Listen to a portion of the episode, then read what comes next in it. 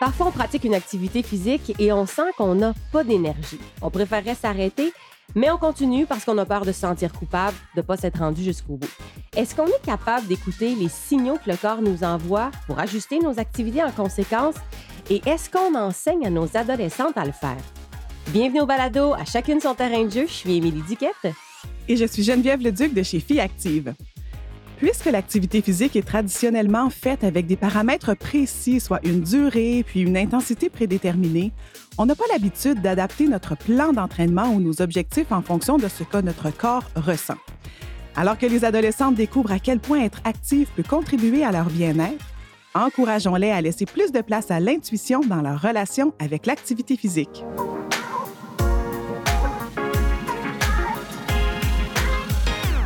À travers notre balado, on essaie d'accompagner les familles pour qu'elles soutiennent à leur tour leurs adolescentes dans une pratique d'activité physique qui fait du bien. Absolument, Émilie. Que ce soit aller en randonnée ou bien se défouler dans un entraînement de boxe, tout ça, ça peut réellement améliorer notre bien-être global. Ça peut aussi nous aider quand on sent le stress monter ou quand on est une adolescente puis on expérimente toutes sortes de symptômes désagréables qui peuvent nous faire penser à de l'anxiété.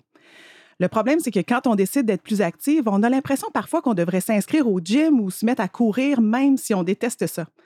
En plus, les réseaux sociaux sont remplis de contenu qui amènent les filles à se sentir mal dans leur peau ou à vouloir perdre du poids via l'exercice.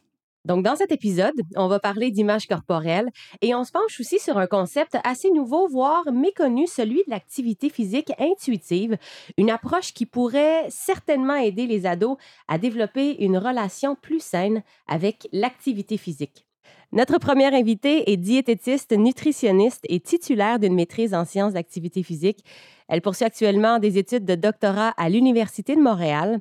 Elle a également fondé Endorphine Nutrition Sportive, une entreprise de consultation qui aide les gens à adopter un mode de vie actif, intuitif et bienveillant et les athlètes à performer avec une approche anti-régime. Karine Paiement, bienvenue. Bonjour, merci de l'accueil. Karine, je suis bien contente qu'on te reçoive parce que je t'avoue que moi, le concept d'alimentation intuitive, ça ne me dit absolument rien. Et bien que je trempe dans le sport, je suis un peu surprise de l'apprendre. D'abord, Explique-nous ce que c'est et ce qui va probablement t'amener aussi à nous expliquer ce qu'est l'activité physique intuitive. Effectivement, l'alimentation intuitive, c'est un concept qui est euh, de plus en plus populaire au Québec, mais qui gagne encore à être connu parce que, bien, comme tu le nommes, c'est quelque chose qui n'était pas connu de ton côté. L'activité physique intuitive, c'est encore moins connu, donc on va y arriver par la suite. Mais si on revient sur l'alimentation, c'est un concept, en fait, une approche plutôt qui a été inventée dans les années 90. Donc, c'est pas nouveau, mais ça gagne en popularité ici depuis les dernières années. C'est une approche qui nous aide à nous reconnecter à nos signaux corporels. On va parler de conscience interoceptive, donc c'est la capacité à percevoir ce qui se passe à l'intérieur de notre corps. Donc si j'ai envie d'uriner, par exemple, ben, c'est les signaux internes qui me disent que je dois aller à la toilette. Alors, cette approche-là m'aide à me reconnecter à mes signaux de faim et de rassasiement, mais pas seulement ça. Donc, c'est une approche qui a 10 principes qui vont m'aider à, un, reconnaître davantage mes signaux internes, mais aussi à surmonter les obstacles qui nuisent à l'écoute de ces signaux-là. Par exemple, rejeter la culture des diètes, euh, être capable de euh, remettre en question le discours interne que je peux avoir quand je me tape sur la tête parce que je crois avoir fait des choix alimentaires qui étaient sous-optimaux. Alors ça, c'est vraiment le côté plus euh, volet alimentation. L'activité physique intuitive va dans la même lignée, donc le but, c'est vraiment de se reconnecter à nos signaux internes pour déterminer quand et comment bouger, mais aussi quelle quantité, donc quelle intensité, quelle durée. Et ça, ben, c'est pas tout le temps facile pour nos jeunes ados parce qu'on on a tendance à se donner un objectif précis. Je vais au gym trois fois par semaine pendant une heure de temps, puis je suis un plan d'entraînement, puis même si à moitié chemin, je suis tannée, je vais avoir le réflexe de vouloir le, finir. Mais quand on parle d'une approche intuitive, on, on, va travailler davantage à être plus à l'écoute de ce que notre corps nous dit, puis on va essayer une variété d'activités physiques et pas seulement ce qu'on pense qui est la meilleure façon de brûler des calories, par exemple. Mais justement, comment on fait pour les reconnaître, ces signaux-là, surtout si on n'est pas habitué de le faire? C'est pas facile. Effectivement, ça prend du temps, ça prend beaucoup de travail d'introspection, donc beaucoup de, se poser des questions. Si on n'est vraiment pas habitué d'être à l'écoute de notre corps, puis qu'on on est beaucoup dans notre tête, on est beaucoup dans nos pensées, bien c'est de questionner ces pensées-là questionner le pourquoi je pense que je dois absolument euh, parcourir telle distance parce que mon plan d'entraînement me le dit, alors que moi, mon corps, peut-être que je, je, suis fatiguée. Donc, il y a l'aspect questionner, disons, euh, nos pensées, nos croyances euh, qui sont parfois un peu rigides. Puis aussi le fait de, prêter attention à comment ça se manifeste dans mon corps quand je suis fatiguée. Parce qu'il y a deux euh, fatigues. on peut être fatigué mentalement, mais on peut être fatigué physiquement. des fois, on confond les deux. Hein. Après une grosse journée de travail, on est assis ou une grosse journée d'études dans le cas de nos jeunes, bien, ça se peut qu'on a l'impression qu'on est brûlé puis qu'on va on devrait aller s'écraser sur le, le, sofa avec notre téléphone parce qu'on est brûlé de notre journée mais que dans le fond, notre cerveau, peut-être qu'il est fatigué, mais notre corps, lui, aurait besoin de bouger puis d'aller s'aérer, puis c'est ça qui lui ferait le plus de bien. Donc, c'est de l'expérimenter qui va nous aider à être un peu plus à l'écoute de ces signaux-là. Et est-ce que ça veut dire que par moment, il faut être prêt à, peut-être jeter notre plan d'entraînement ou, ou accepter de, de, changer complètement la routine qui était prévue ou ce qu'on avait à l'horaire? En fait, c'est pas euh, mal, entre guillemets, parce qu'il n'y a rien de, bien et de mal euh, euh, concrètement, mais dans les faits, on peut surtout s'amener à être plus flexible. Donc, c'est bien d'avoir un plan de match. c'est bien de se donner des objectifs, de se dire, j'aimerais ça participer à un événement sportif, à une célébration de filles actives, par exemple. C'est, pas mal en soi, mais d'être capable d'être flexible par rapport à cette planification-là. Un truc que j'aime bien donner, c'est, donc, dans mon horaire, j'ai un horaire qui est chargé, je peux planifier disons, cinq moments dans ma semaine pour être active. De façon flexible, je me dis, si j'en fais trois, je vais être contente. Alors ça, ça peut être un objectif qui est peut-être un petit peu plus flexible que de me dire, je suis un plan d'entraînement, que le lundi, je fais telle chose, le mercredi, je fais telle chose, puis le vendredi, je fais telle chose. Donc, d'avoir un plan de match qui est flexible, qui est bienveillant, c'est surtout l'intention qui est derrière qui est importante. Donc, de le faire parce que ça va me faire du bien et non pas parce qu'il faut que je le fasse. Bien, Karine, je t'écoute. Puis, euh, pour moi qui est kinésiologue, hein, j'ai euh, une formation en kinésiologie qui sont les sciences de l'activité physique. Je dois dire que t'entendre parler, c'est rafraîchissant. dans l'intro, on l'a dit, hein, c'est une approche qui est, nouvelle, un peu méconnue. Puis pour les spécialistes de l'activité physique comme moi, c'est particulier d'entendre ça. Puis je trouve ça beau parce que on a tellement régimenté ce que ce que c'est être actif, faire une activité physique, des tableaux, atteindre des distances quantifiables, exactement. Puis on a on a souvent dit, puis on s'est fait dire aussi à quel point il fallait justement être capable de quantifier nos objectifs pour être capable de savoir si on les a atteints. planifier notre plan en conséquence et ainsi de suite. Puis il y a certainement du bon là-dedans. Puis il y en a qui se reconnaissent très bien dans un modèle comme celui-là. Il y en a qui, qui s'épanouissent dans un modèle comme celui-là. Mais quand on se questionne à savoir comment faire pour que nos adolescentes qui délaissent l'activité physique s'y sentent bien, mais je pense qu'il y a quelque chose de vraiment précieux dans l'approche que tu présentes parce qu'elle est vraiment il y a quelque chose de relax dans tout ça, de non culpabilisant aussi. Puis c'est vraiment ça que je trouve euh, génial dans cette approche. Oui, puis je pense que c'est important de nommer l'aspect plaisir. Si je le fais parce que j'en ressens du plaisir puis que je sens que ça me fait du bien, il y a plus de chances que ce soit quelque chose que je maintienne à long terme plutôt que de me donner un objectif, de faire un plan d'entraînement défini avec une fréquence cardiaque prédéfinie, des choses qui sont vraiment très, très, très rigides, que je me sente euh, poche je ne sais pas si c'est correct de le nommer comme ça, mais que je me sens C'est le langage qu'on comprend. oui. Donc, euh, il y a cet aspect-là que des fois, on, oublie quand on est trop dans la, performance, les chiffres. Puis ça, bien, effectivement, ça répond à un besoin de certaines personnes que ça va les aider, mais ça peut aussi faire en sorte qu'on développe une relation qui est moins saine avec l'activité physique parce que bien, si on n'atteint pas les chiffres qui étaient prédéfinis, bien, je vais me sentir mal, puis je vais m'obliger à en faire davantage. Puis là, bien, il peut y avoir des risques de blessures qui est associés à ça. Alors, il y a, il y a vraiment beaucoup d'effets parfois néfastes d'avoir une pratique qui est trop rigide. Puis pour nos adolescentes, ce qu'on veut, c'est qu'elles bougent. C'est pas qu'elles performent, qu'elles aient euh, un podium là, ou qu'elles aient aux Jeux olympiques nécessairement. Fait ça, c'est le côté un peu néfaste, mais l'inverse de ça, de faire la promotion justement d'activité physique intuitive auprès des adolescentes, les, travaux, tes recherches que, tu fais, quels sont les avantages? Tu as parlé de la, le plaisir, la rétention, que c'est positif. Quoi d'autre? En fait, il n'y a pas beaucoup euh, d'études d'intervention en activité physique intuitive à ce jour, d'où la pertinence de mon projet de recherche. En alimentation intuitive, il y a vraiment beaucoup de, de recherches, tant d'associations. Donc, on observe que les gens qui mangent plus intuitivement ont tel, tel, tel avantage pour leur santé. Il y a des études d'intervention où quand on apprend aux gens à manger plus intuitivement, ils vont avoir une meilleure euh, relation avec la nourriture, moins de risques de comportements alimentaires qui sont troublés ou de troubles de comportement alimentaire. Donc, au niveau de l'alimentation intuitive, il y a beaucoup de littérature. Au niveau de l'activité physique intuitive, c'est beaucoup plus euh, émergent, disons, comme littérature mais ce qu'on voit euh, à ce jour, c'est qu'il y aurait une meilleure euh, appréciation de son corps. Donc, non seulement au niveau de, l'apparence, mais aussi une meilleure confiance en soi, une meilleure, euh, avoir plus envie de prendre soin de son corps finalement. Puis, il y aurait aussi une association avec l'alimentation intuitive. Donc, si je suis plus à l'écoute de mon corps au niveau de l'activité physique, bien, il y a de bonnes chances que je sois plus à l'écoute de mon corps du côté de la nourriture également. Donc, théoriquement, il y a probablement beaucoup d'avantages qu'on peut s'attendre à trouver de l'activité physique intuitive concrètement, dans ma pratique, j'en vois des effets bénéfiques autour de moi, puis probablement que vos autres invités vont pouvoir euh, en parler euh, également. Puis dans la littérature, pour pouvoir amener ces recommandations de façon plus populationnelle, à grande échelle, ça va prendre davantage d'études pour pouvoir l'amener plus concrètement, mais il y a vraiment de, belles avenues. C'est une belle avenue pour encourager nos jeunes à bouger de façon durable. Patient, mais c'est certainement prometteur. Oui, et je mhm. pense qu'il faut vraiment en parler parce que je t'avoue que tu m'as fait du bien aujourd'hui. Oui, il y a les adolescentes qui se sentent comme ça, fatiguées, avoir envie de s'écraser parce qu'on pense être fatigué, mais il n'y a pas juste les adolescentes, il y a les, les, adultes aussi. On le vit au quotidien.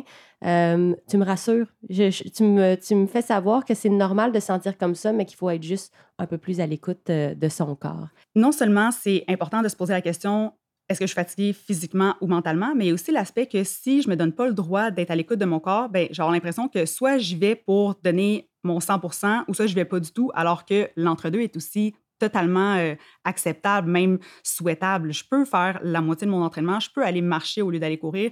Tant que je bouge, que je sens que ça me fait du bien, ça va être intuitif, ça va avoir des effets bénéfiques, c'est ça qu'on recherche avec cette approche-là. Eh bien, le message est passé. Karine, merci d'être passée euh, au balado. Merci à vous. Merci.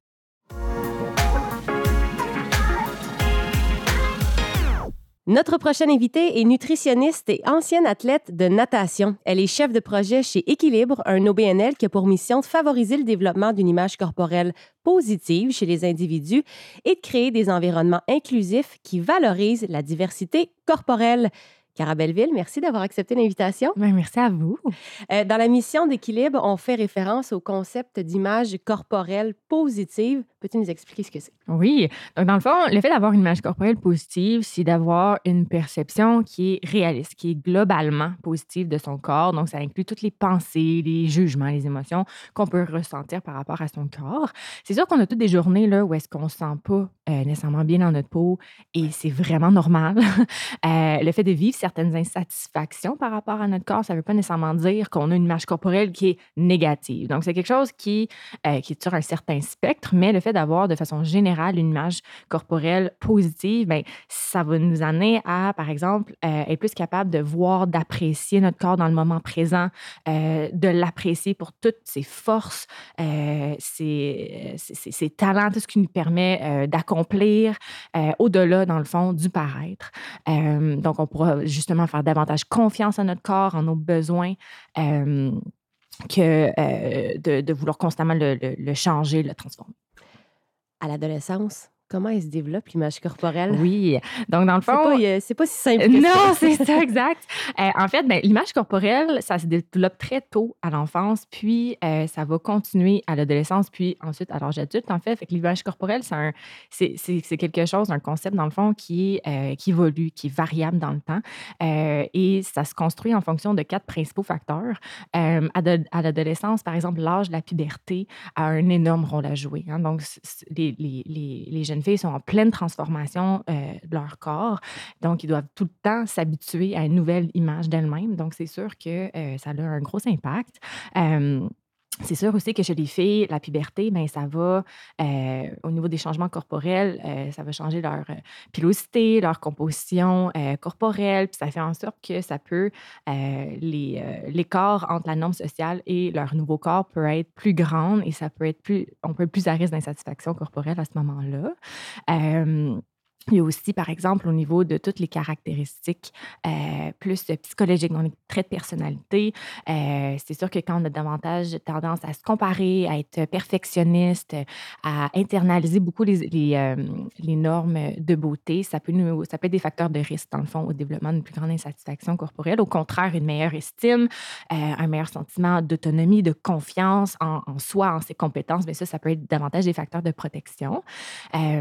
Sais, les, les les, adolescentes sont en pleine quête d'identité, euh, sont en train de développer leur personnalité, elles cherchent à se définir, à appartenir à un groupe, à une norme. Donc, ça fait en sorte qu'ils sont très, très vulnérables à cet âge-là, euh, à internaliser les normes et à se comparer avec les autres. Euh, donc, c'est ça. Il y a beaucoup de choses qui se passent à l'adolescence, puis l'image corporelle est, peut être beaucoup influencée à, ces, à ce niveau-là. Il y a aussi toutes les expériences interpersonnelles, donc tous les commentaires, les relations qu'on qu'on a avec nos amis, nos parents, avec les gens qui nous entourent. Euh, toute personne significative dans la vie d'une adolescente peut avoir une influence euh, justement sur, sur son, son, image corporelle. Et ensuite de ça, il y a tous nos environnements. Donc, on peut penser à l'environnement socioculturel, nos milieux de vie, toutes les différentes influences à ce niveau-là. Puis tout ça, en fait, euh, euh, ça joue sur l'humeur. Hein? Nos adolescentes qui, un beau matin, sont de bonne humeur, le lendemain matin, euh, c'est plus difficile. Oui, ou, en fin de journée, ont vécu des, des moments difficiles pendant la journée. tu sais, il se passe tout ça dans la vie de nos adolescentes. On, on, le sait, on dirait, on le sait un peu intuitivement, mais je pense que c'est une bonne idée de, de s'en parler puis de le dire que tout ça, ça se passe. alors, quand on est adolescente, on est occupé à, vivre notre vie puis aller à l'école puis à essayer d'avoir des relations qui nous qui contribue à notre épanouissement avec euh, notre environnement, mais il se passe tout ça par rapport à notre corps. Euh, je pense que les garçons aussi vivent, euh, vivent toutes sortes de défis, mais il se passe quelque chose là, dans, dans la vie des filles entre l'âge de 12 et 17, 18 et un peu plus, là, même, même quand on est adulte. Alors, je, je, suis contente Cara comprenne le temps aujourd'hui de, de, parler de ce qui se passe dans le corps puis dans l'image corporelle de nos ados. Et si on regarde maintenant l'insatisfaction, corporelle à l'adolescence, chez les filles toujours en particulier, quels en sont les risques au niveau du, ben, de l'estime de soi, tout ce que ça peut entraîner. Oui, oui, oui. Donc, dans le fond, euh, l'insatisfaction corporelle, mais c'est notamment associé à euh, l'anxiété, la dépression, une faible estime de soi, euh, l'adoption de comportements plus nuisibles pour la santé. Donc, par exemple, on peut penser ici au fait de suivre un régime ou d'éviter certains aliments, de ne pas manger pendant une journée au complet, d'utiliser certaines méthodes de compensation, d'utiliser des suppléments.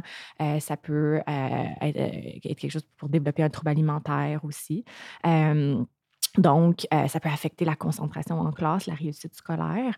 Au niveau de l'activité physique, euh, on voit que l'insatisfaction corporelle, ben, euh, ça peut mener à une pratique d'activité physique qui est non sécuritaire, donc qui est excessive. Et au contraire, ben, ça peut aussi mener à la diminution ou à l'abandon de la pratique d'activité physique. Puis, ben, ça, on le sait, c'est un phénomène qui est beaucoup observé chez les filles. Donc, c'est sûr, puis vous le savez plus, plus que moi, mais c'est un facteur vraiment, c'est quelque chose qui est très, très multifactoriel mais au niveau de l'image, au niveau de l'apparence, on sait que c'est un obstacle majeur à la pratique d'activité euh, physique chez les filles parce qu'elles euh, peuvent avoir plus peur du regard de l'autre, être plus soucieuses par rapport à qu'est-ce qu'ils qu ont l'air pendant qu'ils bougent, pendant qu'ils suent. Euh, il y a une grande peur, ça peut aussi, par exemple, de devenir trop musclé. Ça, on le voit souvent, souvent, souvent chez les jeunes filles. de penser, par exemple, aussi qu'elles doivent être trop, qu'elles doivent être minces ou qu'elles doivent avoir X corps athlétique ou ressembler à tel format pour être capable de pratiquer une activité physique ou être en mouvement. Puis le monde de l'activité physique a contribué oui. à, ça, malheureusement. Et puis effectivement, je, suis très euh, euh, sévère envers mes collègues kinésiologues hein, parfois parce que, euh, sans vouloir faire la mauvaise chose, je pense que parfois on a amené l'activité physique vraiment sur la mauvaise route, puis on a utilisé des images de filles de filles minces, euh, de filles qui avaient toujours un peu le même profil pour euh, imager euh, une personne ou une fille en train de, pratiquer une activité physique. Puis malheureusement, les filles qui sont sensibles à ça, qui ont l'impression qu'ils ne correspondent pas à cette image-là, ont l'impression qu'elles sont exclues. Puis c'est vraiment malheureux. Mais oui, tout à fait. Puis il y a vraiment un manque de représentation, justement, par rapport à voir plein de corps différents, pratiquer plein de sports différents. il y a beaucoup d'initiatives, justement, qui mettent de l'avant de plus en plus la diversité corporelle. Puis c'est tellement important, mais il y a encore beaucoup de travail à faire. Cara, il y a aussi une mise en garde qu'on doit faire euh, aux parents qui nous écoutent parce qu'eux aussi ont leur moment d'insatisfaction corporelle. Il y a des matins où on se trouve beau, il y a d'autres matins où ça ne va pas bien. Il faut faire attention justement à l'image qu'on projette à nos jeunes parce qu'on est des modèles. Hein. Tout à fait. Donc, un peu comme nos jeunes, c'est tout à fait normal que nous aussi, on ait des journées euh, où est-ce qu'on ne se sent pas nécessairement toujours bien dans notre peau également. Euh, mais nos ados, ils nous observent, ils nous imitent, euh, ils, savent, ils regardent les comportements, ils connaissent nos attitudes par rapport à la relation qu'on a par rapport à notre corps, la nourriture, l'activité physique. Donc, en, effet, c'est notre rôle d'agir de, comme, comme modèle pour favoriser leur santé, leur bien-être. On a vraiment le pouvoir de transmettre le au quotidien le, plaisir, la satisfaction de bien manger, de bouger, euh, de se faire confiance, d'être bienveillant envers notre corps, mais aussi euh, celui des autres. Donc, euh, oui, tout à fait, être un modèle, c'est super important. Puis, on peut se poser quelques questions aussi pour, pour, pour réfléchir à tout ça. Par exemple, tu sais, comment est-ce que Euh, est-ce que vous commentez toujours votre poids, votre apparence? Est-ce que vous regardez toujours le miroir? Est-ce que vous parlez toujours de régime à table? Euh, est-ce que vous montez régulièrement sur la balance? C'est quoi la place qu'occupe l'apparence dans votre vie? Euh, donc, on peut se questionner un peu par rapport à ça pour voir si justement dans nos relations, que, dans les paroles qu'on va mettre de l'avant avec, avec nos enfants, est-ce que c'est quelque chose qui peut les influencer? Et euh, pour faire un lien avec ce que Karine a parlé dans le segment précédent, l'approche intuitive du mouvement, est-ce qu'il y a un lien à faire entre ça et le développement d'une image corporelle positive? Ben oui, tout à fait. Donc, tu le fait de, valoriser euh, tout ce que notre corps nous permet d'accomplir, de faire, euh, de, de, vivre pendant une activité physique, mais ben, ça nous permet justement de, de prendre conscience de beaucoup plus que juste de quoi qu'il y a de l'air, le fait de pouvoir être plus en contact avec ces signaux-là, avec cette confiance-là, ben, ça nous permet justement d'être plus à l'écoute. Et ça, ça a tout un lien avec le développement d'une image corporelle plus positive. Donc, tout à fait. J'ai le goût de dire que comme parent, moi, je suis mère, puis ça m'arrive des jours où les enfants ont le goût d'aller se baigner avec moi ou de vivre une activité, puis c'est peut-être une journée où je me sens moins bien dans mon corps, puis peut-être que j'aurais pas le goût nécessairement de me mettre en maillot de bain.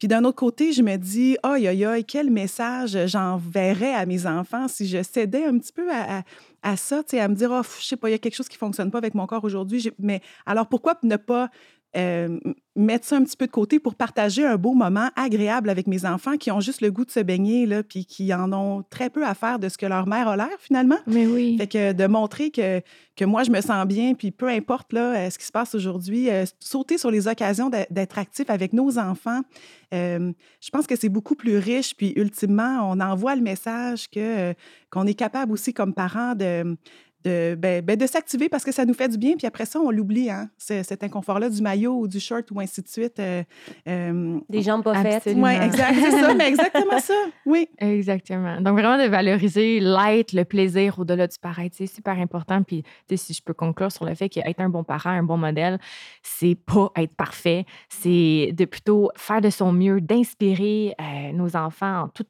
en nous, en étant authentique avec nous-mêmes, en se montrant respectueux, inclusif envers notre corps et celui des autres. Euh, c'est vraiment ça qui, euh, qui peut avoir un impact positif. On va continuer à travailler là-dessus. Merci, Cara. Merci.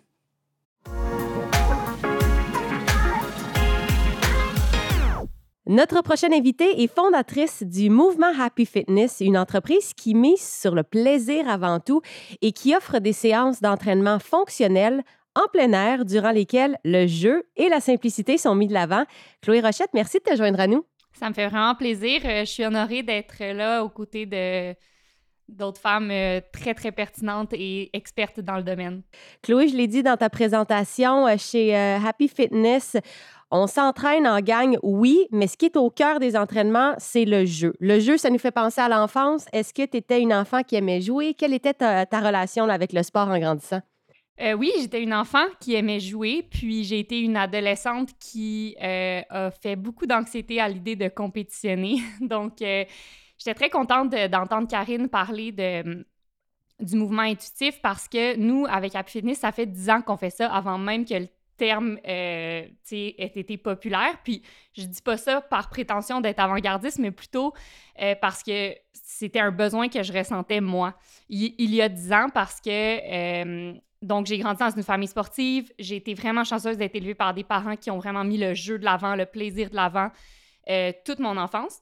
Par contre, à l'adolescence, j'ai commencé à faire du triathlon. Donc, euh, j'ai commencé à compétitionner, tout ça. Puis, euh, j'étais une, une, adolescente, finalement, qui, qui se mettait beaucoup de pression, tu sais, de performer, de, de bien faire, autant à l'école que dans le sport, là. Fait que... puis en tout cas, à un moment donné, au cégep, j'ai eu euh, la mono, j'ai été obligée d'arrêter. Puis quand j'ai recommencé, ben, j'étais obligée de recommencer vraiment à la base, puis sans compétitionner. Puis j'ai réalisé que ce qui m'avait vraiment manqué, c'est bouger, puis c'était bouger entre amis, c'était bouger dans le plaisir, puis ça me faisait tellement du bien de reprendre le mouvement, mais sans les données, sans la pression de performer. Puis parallèlement à ça, j'étais à l'université, puis je remarquais que c'était un phénomène très commun chez plein de mes amis.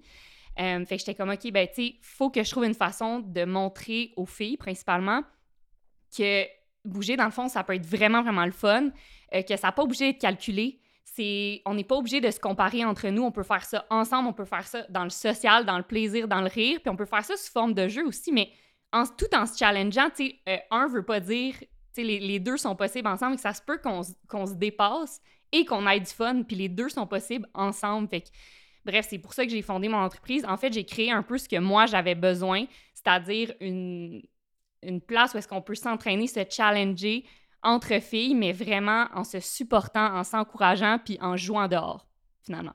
Et euh, comment est-ce que vous construisez vos séances d'entraînement chez, euh, Happy Fitness pour que, pour que ce soit adapté à tout le monde? Parce que là, tu viens de le mentionner, euh, les gens arrivent là avec peut-être des objectifs différents. Le plaisir est au centre quand même, mais comment tu réussis à, à adapter tout ça? Mm-hmm. C'est une très bonne question parce que c'est vraiment important en fait chez nous. Euh, tous les puis là, je, ris toujours en disant cette phrase-là parce que je l'ai tellement répétée dans les dix dernières années, mais tous les entraînements sont structurés pour que chacune puisse aller à son rythme, mais rester avec le groupe du début à la fin. Puis ça, honnêtement, ça, vient de mon, mon passé en tant qu'athlète parce que j'étais, tu sais, je veux dire, j'étais une bonne athlète, là, mais j'étais pas, pas la meilleure. Fait que quand j'allais dans des groupes d'entraînement, euh, que ce soit de vélo, de course à pied, de natation, peu importe. Moi, j'étais tellement contente d'être là pour faire du social puis jaser avec mes amis. Mais souvent, j'étais je me faisais larguer, comme on dit dans le jargon, tu. Fait que j'étais laissée derrière parce que j'étais pas assez rapide. Fait que finalement, je me retrouvais toute seule toute la journée. Puis j'étais comme, bon, tu j'étais ici pour jouer avec le monde. Puis finalement, je suis toute seule. Fait bref, euh, c'était vraiment important pour moi dans les groupes qu'on puisse rester ensemble tout le long. Fait qu'on a vraiment pensé aux entraînements pour que euh, chacune puisse aller à son rythme, mais euh, rester à côté de ses amis quand même. Fait que, tu sais, euh, on n'a aucune. Euh, on compte rien, finalement. Il n'y a rien, rien, rien qui est mesuré, rien qui est calculé. puis on, c'est explicitement dit aussi, tu sais, d'entrée de jeu, quand les filles arrivent à leur entraînement, on leur dit, tu sais, dans le fond, si on dit une minute de squat, tu peux faire cinq squats dans la minute ou tu peux en faire 35, on s'en fout, on va tout finir quand la minute finit. Fait que, puis t'as même pas besoin de compter. Puis les filles, c'est vraiment devenu un thing, là, mais les, les clientes détestent compter parce qu'ils veulent se raconter leur fin de semaine pendant qu'ils font leur squat, là. Fait que, ils sont tellement contentes qu'on dise, OK, go, on commence des squats. OK, stop, on arrête les squats, tu sais. Ben, puis, euh, oh, ben, J'allais dire, Chloé, que c'est formidable ce que tu dis. Puis euh, je pense que tes, tes, groupes s'adressent euh, principalement à des adultes, c'est bien ça? Effectivement. Ben, tu sais, des, oui. Bon. Principalement des adultes. On a quelques adolescentes, mais mais ce que tu dis là, puis euh, alors qu'on s'adresse à des parents là, qui ont possiblement des enfants ou des adolescentes, tout ce que tu dis à propos euh, de, du désir de socialiser là, à travers le sport puis l'activité physique, euh, bon, on va avoir un épisode de ce balado aussi qui, qui s'intéresse aux aspects sociaux là, du sport, sauf que c'est tellement important parce que les adolescentes, hein, vraiment, vraiment, tu l'as très bien dit toi-même, là, tu voulais aller à tes entraînements parce que tu voulais jaser avec la gang et ainsi de suite. je pense que ça, c'est au cœur de l'expérience de qualité puis positive que les ados peuvent avoir avec le sport puis l'activité physique. ça me fait penser au fait qu'en ce moment, le plein air vit vraiment une belle euh, une belle montée dans les intérêts des ados. Puis je pense qu'il y a ça là-dessus là aussi, c'est que quand on est en train de faire une randonnée ou de, de, se promener en kayak et ainsi de suite, où euh, euh, on est capable de jaser, on est capable de vivre des aventures, vivre des expériences avec notre gang. c'est vraiment ça qui fait qu'on a le goût de continuer c'est l'idée de persévérance derrière tout ça. Hein. Quand on a vécu une belle, euh, une belle aventure qui nous a fait nous sentir bien, on a le goût de la répéter. Puis c'est ça que vous tentez de faire chez Happy Fitness. Je trouve ça vraiment beau. Bravo à vous. Merci. Puis tu sais, j'aime ça que tu parles du plein air parce que je trouve que ce qui est le fun dans le plein air, c'est que c'est un peu, ben pas impossible, mais c'est plus difficile de mesurer ce qu'on fait. Puis quand on enlève, puis Karen en a un peu, en a un peu parlé, mais quand on enlève tout ce qui est extrinsèque, fait toutes les données, toutes les, les, ce qui nous permet de se comparer finalement, mais automatiquement, la motivation intrinsèque augmente. On aime ce qu'on fait pour le simple fait de le faire. Puis ça, c'est la définition même du jeu. C'est pour ça qu'on met ça de l'avant. Fait que c'est ça qui donne envie de répéter juste parce que toi, t'en as envie. Puis c'est vraiment, ça vient de l'intérieur parce qu'on a enlevé, en tout cas, on a, diminué l'importance de, des motivations extrinsèques. Bref. Et est-ce que ça a été facile de déconstruire cette structure rigide dans laquelle tu as appris à faire de l'activité physique? Puis je te pose la question parce que, tu sais, on parle d'être active intuitivement et c'est vraiment ce que tu fais avec, euh, avec Happy Fitness.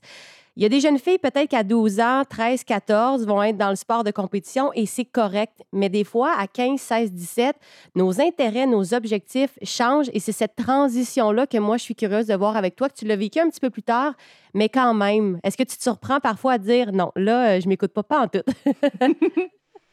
ah ben c'est clair, là, c'est vraiment un processus, puis c'est très difficile à défaire parce que c'est quelque chose, on est né là-dedans, on évolue là-dedans, tout autour de nous, tout dans la société nous pousse vers euh, vraiment bouger par performance, bouger dans la structure, bouger d'une certaine façon, habiller d'une certaine façon. Donc oui, c'est vraiment un processus. Puis tu sais, je suis en travail constant, là, si je peux dire. Puis tu sais, en ce moment, j'ai écrit un livre là-dessus, puis j'ai l'impression que je m'auto-brainwash, dans le sens où je suis comme Là, tu sais, l'autre fois, j'étais comment je devrais essayer, tu d'aller courir pas de monde. Je disais à tout le monde d'aller courir pas de monde. Puis, au début, c'est vraiment inconfortable. J'étais comme, mais là, euh, je sais pas, là, je vais faire combien de kilomètres, je vais courir à quelle vitesse? Puis, maintenant, là, ça fait plusieurs fois que je le fais dans les derniers mois. Puis, maintenant, je tripe. Je, suis comme, oh my god, je veux pas mettre ma montre. C'est tellement plus le fun sans montre. Tu je peux marcher, je regarde le paysage, je me stresse pas. Puis, finalement, l'effet est le même, là. Mais, ça a été vraiment inconfortable au début de ne pas la mettre, ma montre. Fait c'est ça. C'est un, travail constant pour répondre à ta question. Là.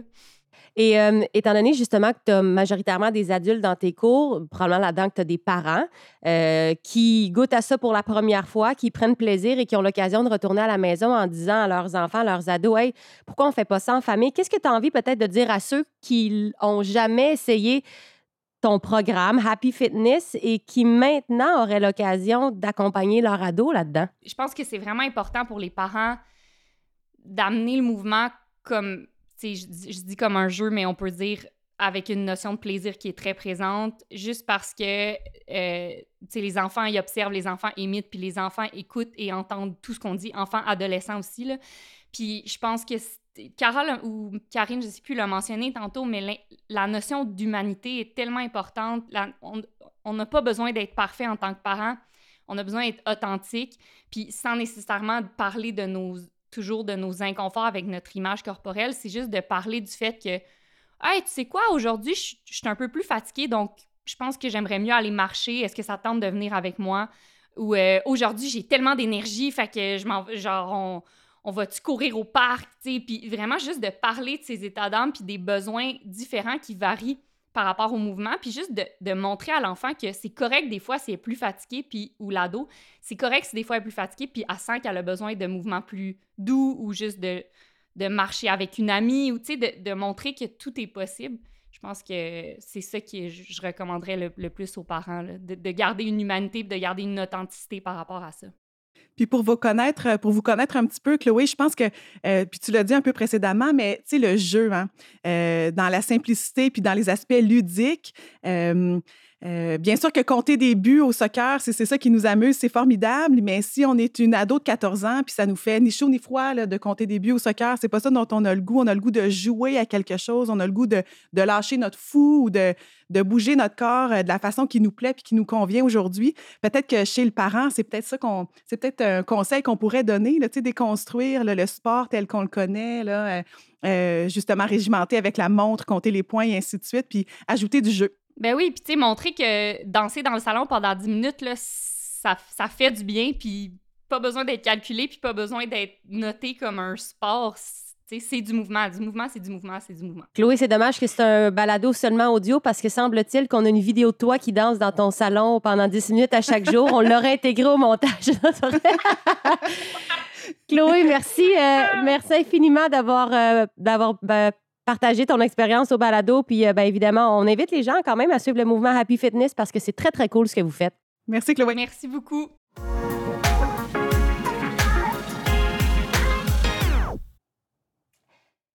Geneviève, je t'avoue que cet épisode-là m'a vraiment fait du bien. Euh, moi, mon bagage de, de sportif de haut niveau, il est dur à déconstruire au quotidien et je suis contente de réaliser que ce foutu sentiment de culpabilité-là doit tomber.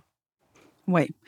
Oui, puis c'est un long travail. C'est normal. Peut-être qu'il y a certains propos qui ont été euh, dits dans cet épisode-ci qui vont être un peu challengeants pour certaines personnes parce que euh, c'est différent de, de l'environnement dans lequel on, on a grandi, c'est-à-dire de beaucoup se définir par le corps en tant que fille ou en tant que femme. Et puis, euh, si on pense aux adolescentes qui sont si fragiles, il y a vraiment des, pistes de solutions pour euh, les aider pour vrai à se sentir bien telles qu'elles sont dans les contenus qui ont été livrés par nos invités aujourd'hui.